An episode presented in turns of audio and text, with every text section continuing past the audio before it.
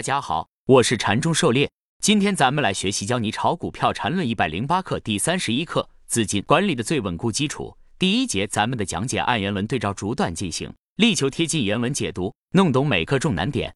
禅论原文：对于小资金来说，资金管理不算一个特别大的问题，但随着盈利的积累，资金越来越大，资金管理就成了最重要的事情。一般来说，只要有好的技术。从万元级到千万元级都不是什么难事情，但从千万以后，就很少人能稳定的增长上去了。所有的短线客在资金发展到一定后，就进入滞涨状态。一旦进入大级别的调整，然后就打回原形，这种事情见得太多了。因此，在最开始就养成好的资金管理习惯是极为重要的。投资是一生的游戏，被打回原形是很可悲的事情。好的资金管理才能保证资金积累的长期稳定。在某种程度上，这比任何的技术都重要，而且是越来越重要。对于大资金来说，最后比拼的其实就是资金管理的水平。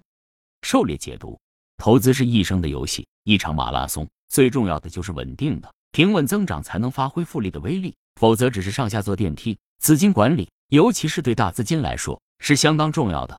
缠论原文。资金必须长期无压力，这是最重要的。有人借钱投资，然后盈利后还继续加码，结果都是一场游戏，一场梦。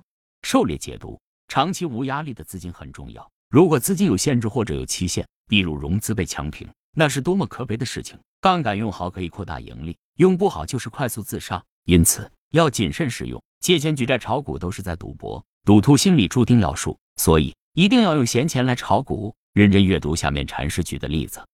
禅师举例：九六年，本 ID 认识一东北朋友，大概是不到十万元开始，当时可以高比例透资，一比二、三很普通，一比十也经常见。当时的疯狂不是现在的人能想象的。在九六年的牛市中，他很快就从不到十万变成两千多万。当时透资的比例也降下来，大概就一比一多点。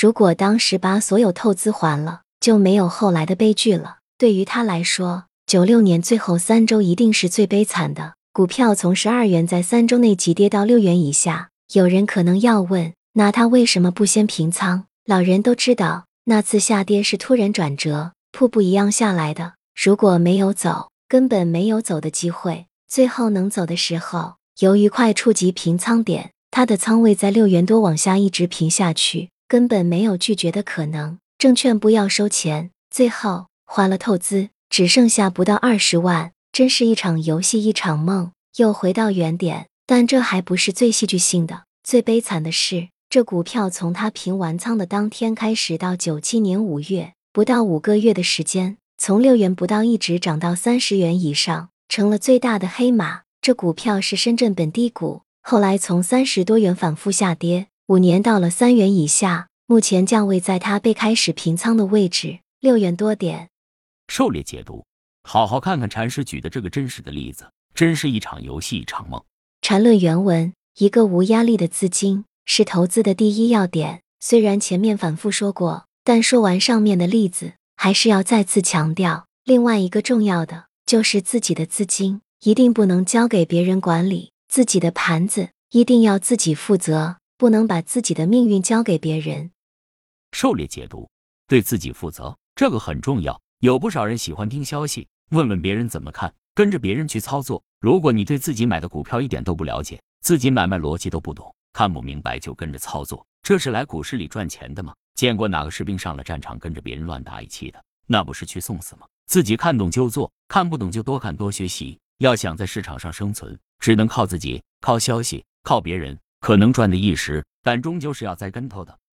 禅师举例，又是一个故事，时间要提早四五年，九二年的事情了。这朋友九二年已经有几千万的资金，在当时也算可以了。结果因为家里有事处理，把盘子交给一个朋友管理，那人还是后来特别出名的人。说出来，市场里的老人都知道，当时大盘从一千四百多点回跌，已经跌了很多。以为到底部了，结果这家伙自作主张透资抄底，大盘却一直下跌。等这朋友过了两三周回来，一切早已灰飞烟灭。那次大盘一直跌破四百点才到底部，半年内一共下跌了一千多点。后来从四百点以下，不到四个月又创出一千五百五十八点的历史高位。市场就是这么残酷，把命运交给别人就是这样了。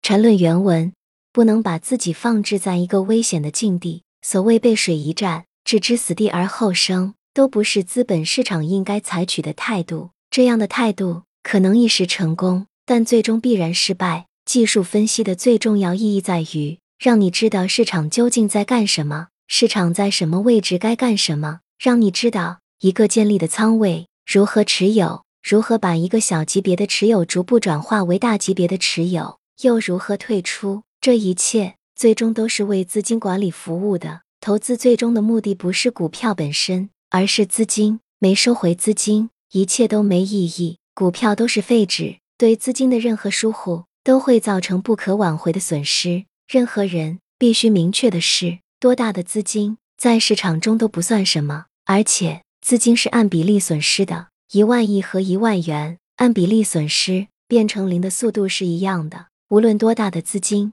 要被消灭，可以在举手之间。因此，永远保持最大的警觉，这是资金管理最大的、最重要的一点。没有这一点，一切管理都是无用的。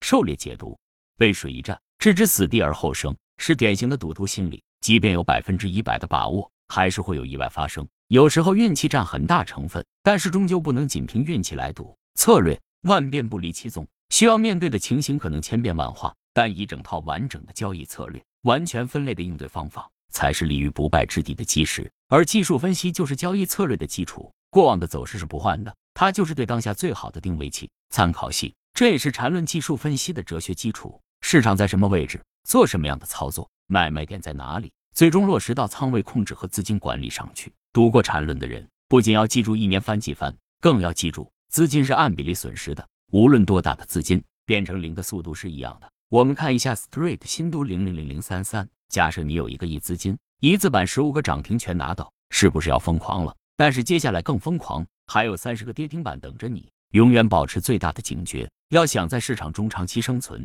就得防患于未然。